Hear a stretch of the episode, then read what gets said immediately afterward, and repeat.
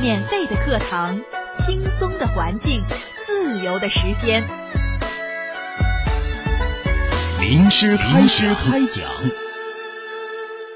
太极拳呢，它是讲究这个以柔克刚。嗯。呃，一个重要的呃方法就是化劲儿。这个化劲儿在太极拳里边，它要做到这一点是需要很长时间的练习。呃，它必须有两个条件，一个呢就是你自身必须要完全的、彻底的放松。如果你不放松，你就有紧张点，你就没法使用这个化劲儿。就像你这个人，他必须彻底松掉以后，所谓的一语不能加，这样的话他才能我们一般所说的劲儿过来以后如泥牛入海。你如果紧的时候，它一定是有。有间隔的，有阻碍的，你这个劲儿一定会碰到坚硬的东西。所以，他这个太极拳，就是我们禅宗所说的这个“此身本虚无，何处惹尘埃”。他彻底放松了以后，整个人那是非常干净的。你放进去，就好像如果一一潭浑浊的水，你扔进去一块脏东西看不出来；如果一杯非常干净的水，你放一点脏东西，马上就显现出来。所以，他是要必须自己充分的、彻底的放松。呃，一般的大家都知道，太极拳有一句话叫“四两拨千斤”，就以彼之力还施彼身，这是太极拳里边一个重要的一个原则。各种太极拳里边都会有这种化劲儿，嗯，比如说大家都知道的这个杨氏里边，嗯，呃，像这个杨露禅，大家都可能都知道，呃，杨露禅呢是杨氏太极拳的创始人，这个杨露禅呢最早啊是跟这个陈家沟的陈昌兴学拳。学了以后，他把太极拳带到北京。当时北京武林呢藏龙卧虎，其中还有一个呃有名的这个武术家，这个呃大家有可能知道，这个八卦掌的创始人，大家知道是谁吗？哎，对了，董海川啊，董海川，这个王家卫一代宗师里边那个宫二练的那个八卦掌，就是他的老祖宗，就是董海川。嗯。后来这个京城里边的一些人呢，这个好事。这个说撺掇他们两个，说你们两个都是京城的顶尖高手啊，到底谁的功夫高啊？比试一下，人家两个人都是大宗师级别的，不能像咱们这个市井之徒上去就徒手相搏，人家还是要要点那个宗师风范的。那怎么比？就到了郊外一片树林，这个董海川呢就练了一趟他的八卦游身八卦掌，这个。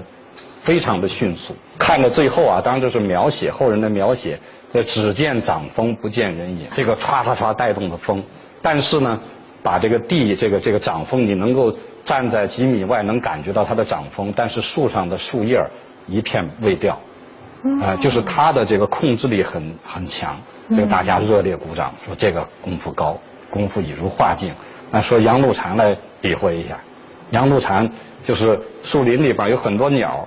看着一一只鸟啊，这个低空掠过，杨露禅啪一伸手这个抄在手里边了，抄到手里以后手就张开了，不是一把攥住了，手就张开了，这个麻雀就振翅要飞，这个飞怎么也飞不出去，为什么呃这个飞不走呢？也是跟画劲儿有关。刚才咱们说的，就是鸟如果要飞走，它必须要有一个向下的蹬力，它才能飞走。那么蹬力的时候，它就是这个画劲儿，它就给它化掉了，你无从着力。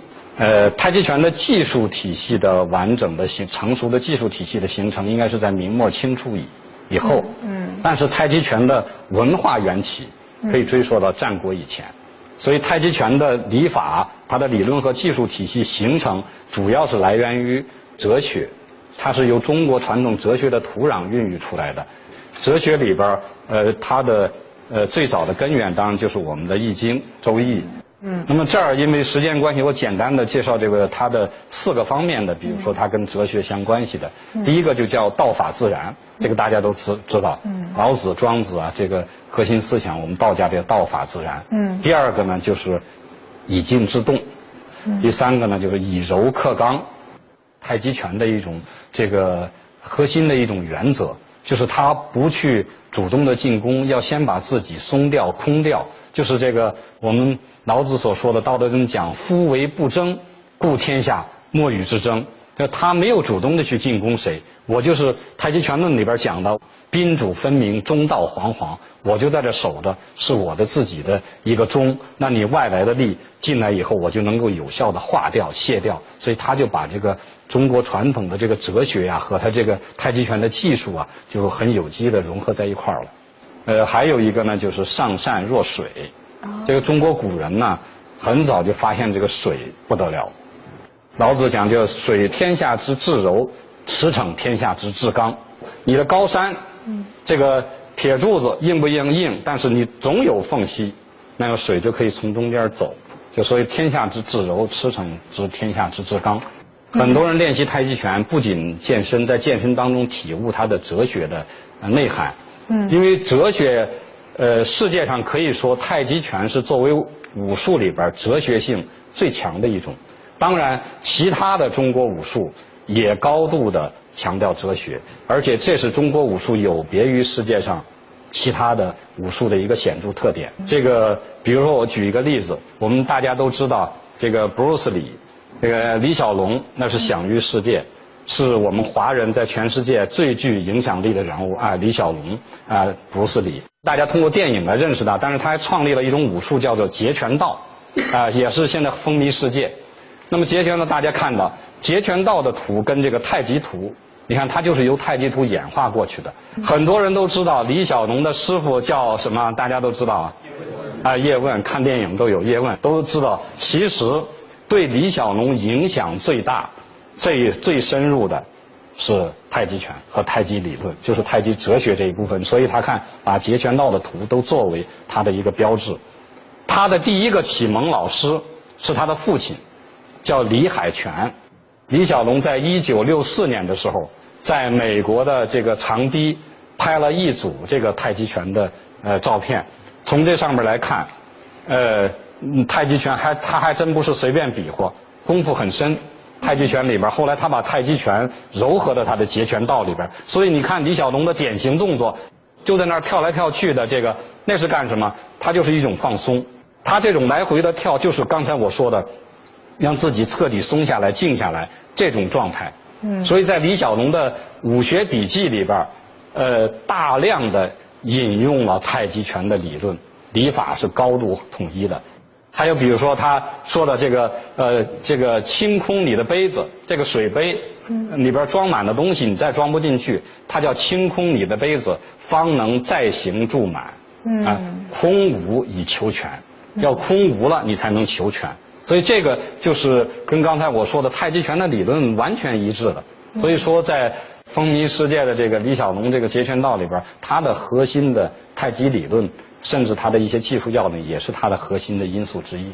呃，这个太极拳的起源呢，是一个很大的学术问题，呃，一直也成呃存在着呃很多的争论。呃，一般来说呢，有几个呃比较。呃，流行的说法，其中最有名的呢是两种说法，一种呢就是啊太极拳，呃这个由张三丰所创，我们很多的影视作品、武侠小说里边也写到这方面。呃，一种呢就是说发源于河南温县的陈家沟，由陈氏的第九世陈王庭所创，这是目前这个最流行的两种说法。嗯。呃，关于这个张三丰创拳呢，呃，这个在杨氏太极拳的。名家杨成甫的《太极拳体用全书》当中，呃，还有这个非常生动的一段描述，呃，这个说有一天张三丰呃正在那个室内读书，呃，这个有雀在庭啊，就听见鸟哇哇在那儿叫，这个亭子上有鸟，这个张三丰一听鸟叫，这个呃也也读不下去书了，这个先到庭院中看看吧，看着树上有一只鸟，地下有个蛇。正在那儿这个相争相斗，这个时不时的这个鸟啊，待一会儿，然后突然扑下来，哎，那个蛇呢就是盘旋，鸟没下来的时候，它就盘成一团，鸟下来叫鸟攻击其首尾相顾，击其尾首相顾，就是首尾相顾，因为鸟往它头扑的时候，它尾过来，尾过扑尾的时候头过来，这样相持不下。呃，张三丰就看见这个这种这个特别的这个轻灵，而且是一种立体的这种画面，这个他形象思维比较好，那个印在脑子里边，再结合了他有很深的武术功底嘛，所创立了这个太极拳，都融含在里边，这是其中的说法之一。还有一种说法呢，就是太极拳起源于呃河南温县的陈家沟，呃，这也是现在一种呃这个占大多数的一种说法，由陈王庭来创。陈王庭是明末清初的战将，后来社会比较动荡，动荡人家就隐居了，隐居回陈家沟，就是读读书啊，耕耕田呐，呃，教教儿孙呐。他专门写的有这个长短句，就记叙这种呃创拳的过程。所以这个这也是一种，这叫陈家沟创拳说。这个后来由陈氏太极拳呢演化出了太极拳的五大流派，就现在最流行的叫陈杨吴武孙五大流派。